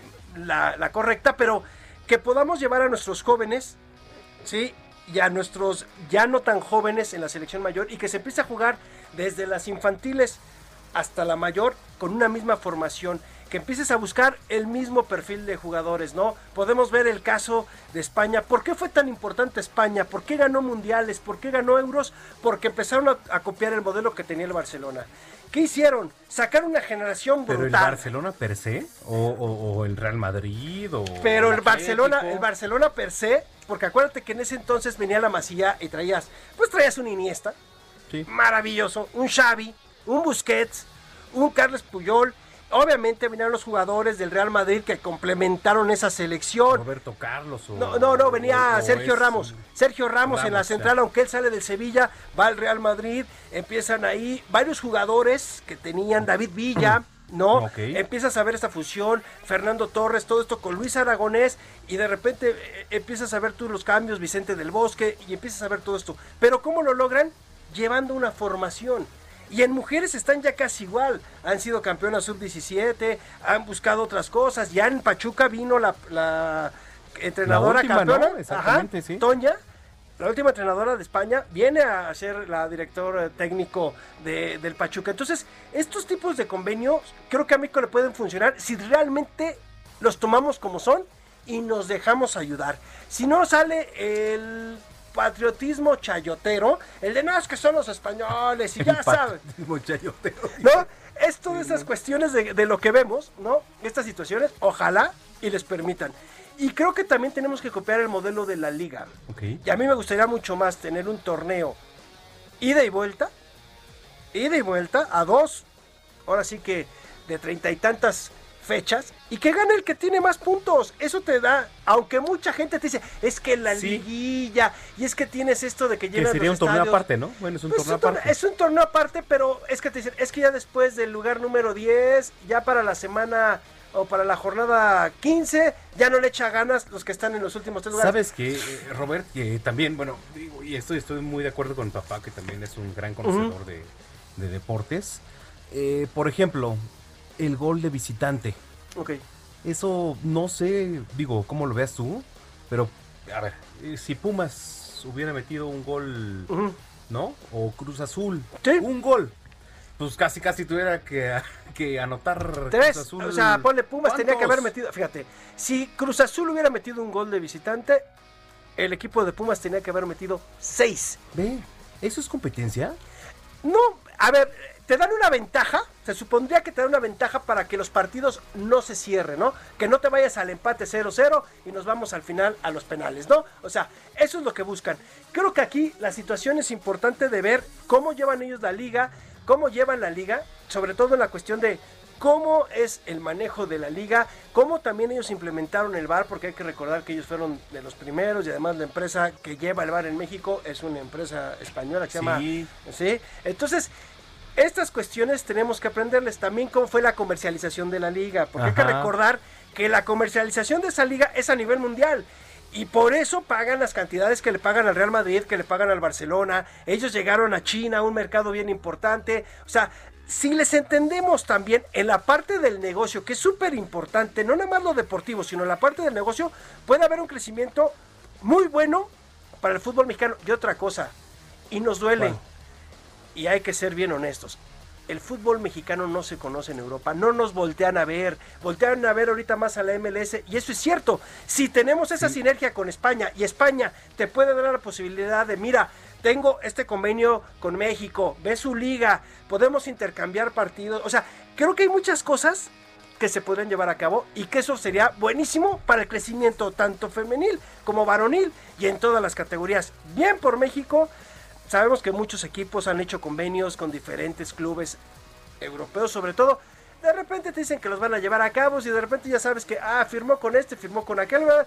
y no pasa nada. Entonces, ojalá que esto se pueda dar. También va a haber intercambio de entrenadores. Van a llevar a mexicanos a España, españoles van a venir a México. A lo mejor en alguna de esas jugadores también te los puedes llevar. Creo Creo que esto va a ser parte de lo interesante del fútbol, de lo que está pasando con el fútbol mexicano. Bueno. Oye, voy a cambiar de tema abruptamente porque vamos a ir al básquetbol. Hoy hay un nuevo millonario. Nuevo millonario. ¿Más que Michael Jordan? No, no, no, no, no, no, nunca va a haber alguien más que Michael Jordan. Creo que está valorada su fortuna en un billón de dólares. ¿Billón, verdad? Sí, en un billón de dólares. No, es el griego Yanis Antetokounmpo que juega en Milwaukee. Este hombre que es una Ah, maravilla, este, este jugador que pudo haber estado con los Estados Unidos o con los griegos, obviamente por la cuestión de nació allá, porque su papá estaba, es militar y estuvo en, eh, estaba de servicio. Va a ganar el Angelito nada más 228.5 millones de dólares por 5 años. Es el contrato más grande que se ha dado en la NBA. Más o menos él va a recibir alrededor de 40, 42, 43, 44 millones de dólares por año. Sea, el brother tiene la vida hecha. Además, era un jugador que todo mundo estaba codiciado porque terminaba su periodo de agencia libre. No sabían si se iba a quedar con Milwaukee. Y él les dijo, sí, yo me quedo con ustedes. Y abrieron la chequera. Le falta un jugador o dos jugadores que le lleven para que sean contendientes. Han estado llegando a las semifinales en los últimos años. Pero este, este tipo es un bárbaro. Entonces ya hoy tenemos nuevo Wow. millonario. Ahí lo vamos a ver porque además ya empieza la temporada del básquetbol. El 24 de diciembre tenemos partidos. Ah, Empieza, si no mal recuerdo, el 22. Y vamos a ver a los Lakers, ¿eh? Los Lakers de Los Ángeles traen un trabuco. Le hicieron un equipo. Comandados por LeBron. Sí, pero yo te puedo decir una cosa. Que LeBron James, por lo menos, por lo menos, puede ganar dos títulos más con lo que le acaban de armar. O sea, traen un equipazazazo. No creo que haya un equipo tan dominante en los últimos 10 años como ellos. Como a lo mejor sabes quién se podría asimilar. Como el primer campeonato de Golden State. De un equipo que todos tiraban perfecto, que defendían, que toda esta cuestión. Creo que ahí podría ser. Pero ¿No se compararía como hace cinco años con Kobe Bryant y todos no, los yo, Lakers? no, yo creo que te- no, este equipo, eh, si tú los comparas uno por uno, el equipo de ahorita de los Lakers es una locura. Sí. La verdad es que han hecho muy buenos cambios. El nuevo gerente general que llegó al equipo y que lo estuvo cambiando todo, cómo llevaron a LeBron, le están construyendo una dinastía a LeBron. Sí. Y entonces esto va a estar bien interesante en el básquetbol. Pero yo sé que tú quieres hablar de otro deporte que te gusta mucho, el de las tacleadas. Oye, Y el juego de ayer, el de los Ravens contra los Browns. tú dime, dime, experto, dime. Pero creo que ayer vimos uno de los mejores eh, juegos de toda la temporada. Sí, est- estoy de acuerdo contigo. Es el mejor Monday Night que hemos visto en los últimos duda, años. ¿eh? Sí. En los últimos 10 segundos el partido cambió. De repente iba ganando Ravens y de repente volteas y el marcador. La verdad es que ya eran bastantes puntos y de repente Cleveland eh, empezó a llegar, los Browns, pum, pum, pum, pum, y de repente se va al vestidor Lamar Jackson por problemas físicos, le empezaron a dar calambres, regresa y le deja la jugada a Justin Tucker, para mí el mejor pateador que tiene la liga, Justin Tucker. Faltaban, si no mal recuerdo, menos de 10 segundos, 55 Dos segundos, no- yardas. No falló. Lo mete, ganan 45 a 42 en un partido que era bien importante para los Ravens, porque hay que recordar que este equipo tuvo muchos problemas de COVID-19, muchos Sí. jugadores estuvieron en la lista de reservas y además pues tenían los duelos porque es un duelo divisional. Tenían que jugar contra, contra el equipo de los Browns y acercarse para ver quién pasa como comodín, porque difícilmente alguno de estos equipos le va a quitar, o ya es imposible quitar el primer lugar de esta división a los Steelers. Ahora, Robert, ¿cómo lo ves? Porque, digo, por ejemplo, hay varias divisiones, ¿no? Sí, claro. Eh, en la de Búfalo, pues está Miami, está Nueva Inglaterra, este... Ya, a ver, Nueva Inglaterra lo podemos- Bayola, Sí. Tago- ¿cómo? Tua Tagovailoa. Tagovailoa, ¿o Sí, sí, sí, este Tua Tagovailoa. Tagovailoa, bueno. Ujú. Este, es un personaje también. Sí, claro. ¿Y Miami? ¿Cómo lo ves? Miami yo lo veo fuerte. Yo creo que a Miami le falta uno o dos años y ya va a ser Sí. contendiente de esa división y de esa conferencia. Pero todavía le falta, ¿verdad? Todavía le falta poquito. Sobre todo la ofensiva. Defensiva tiene muy buena. Tiene un gran Sí. head coach con eh, Brian Flores, este hombre que tiene este, ascendencia hondureña. Que además era el, el coach de los linebackers del equipo de los Pats. Se lo llevan, le vieron buenas cosas. Armó una buena defensiva. Pero todavía le falta un poquito. Creo que se va a aventar un buen tiro con Buffalo. Buffalo trae gran equipo, tanto a la ofensiva como a la defensiva. Un muy buen quarterback. Josh Allen, este hombre va a pelear por el MVP. ¿Cómo le dieron batalla a Steelers, eh? No, pero y le ganaron. Yo nada más te voy a decir una cosa, amigo. Yo creo que ahorita lo siento mucho, yo sé que tu señor padre, al cual le mandamos un saludo. Gracias. Él es fanático de los delfines y todo. No hay quien le vaya a quitar el título a los jefes. Kansas City. Kansas, sí, claro. Lo que es Patrick Mahomes No, es. que- sí, No hay forma. O sea, tú lo ves. A mí me llama la atención cuando un jugador como Patrick Mahomes tiene jugadas de tercera y 40. Ese es imposible. Hace primero y 10. Dices, ¿cómo? A ver. Con 40, ¿cómo- tienes sí, ¿cómo- razón, ¿Cómo le sí. hace? O sea, de repente sale un bombazo, de repente salen unas jugadas que no puede ser posible, no lo puedes parar. Es un tipo muy inteligente. Entonces yo creo, creo que va a ser la parte de la, digamos, en la conferencia americana, el favorito van a ser los jefes. En la nacional creo que es donde viene un poquito más la pelea. ¿Quiénes van a, ver, estar? El, el- el grupo de la muerte, que bueno, aunque pierdan todos, creo que pasan todos también, ¿no? Que es el de Dallas, el de Ah. Filadelfia. Mi hermano, Este. nuestros, nuestros Cowboys Y nuestros Cowboys. son una... Digo, una- a pesar de que ganaron. Nah, son una porquería, realmente. Sí. O sea, no traemos nada este año. Es el cambio de head coach. Pero también, mira, el problema de los vaqueros de Dallas se llama Jerry Jones. Mientras el dueño siga, el dueño siga siendo gerente general, Sí. Quiera bajar, es el único dueño que quiere O bajar sea, los sea dueño domingos. nada más, ¿no? Es que su función sería nada más dar el dinero, pero no, el señor quiere tomar todas las decisiones. Te digo que es el único dueño que falta que nada más baje el domingo con silbato y mande las jugadas. O sea, sí, sí, es lo único. Por eso ¿Sabes Dallas tiene, a ver, Dallas tiene más de 20 años de no llegar a un, bueno, no llegar a una final de conferencia, no llegar a un Super Bowl y no va a llegar mientras esté este tipo, ¿eh? El problema, ya se fue Jason Garrett, afortunadamente.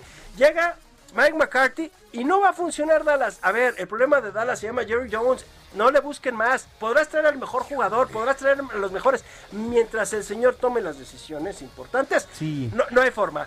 Tú lo puedes ver con otros equipos. Tú viste a, a- a los Seahawks. ¿Qué hicieron los Seahawks?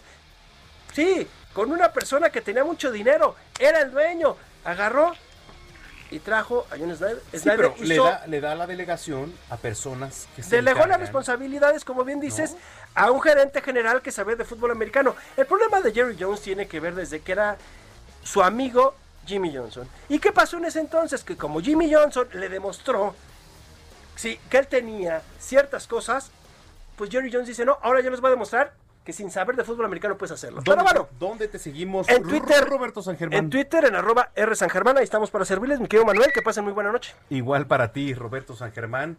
Y bueno, a nombre de Jesús Martín Mendoza, aquí en este espacio soy Manuel Zamacona. Gracias por su preferencia. Los dejamos con la tetera. Sebastián de Villafranca, este, Daniel Bisoño y Diana Mota. Aquí están, a continuación. Son las 19.54. Gracias. Nos escuchamos mañana.